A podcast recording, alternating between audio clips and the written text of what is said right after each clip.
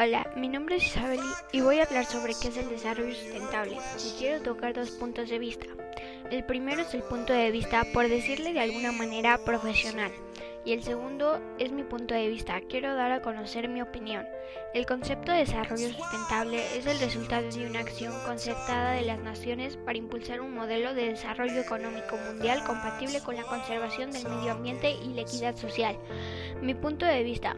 Se supone que en todo debe de haber un equilibrio y en el desarrollo sustentable también. Y ese equilibrio debería ser humano y naturaleza pero yo no siento que ese equilibrio exista, ya que el humano por tener buena economía están destruyendo la naturaleza, ya que piensan que al tener buena economía tendrán buena salud, pero no es así porque se necesita un bienestar en la naturaleza para tener un bienestar en la salud. El desarrollo sustentable no es solo plantar arbolitos como muchas personas piensan, el desarrollo sustentable es encontrar soluciones para que este equilibrio se recupere y se mantenga.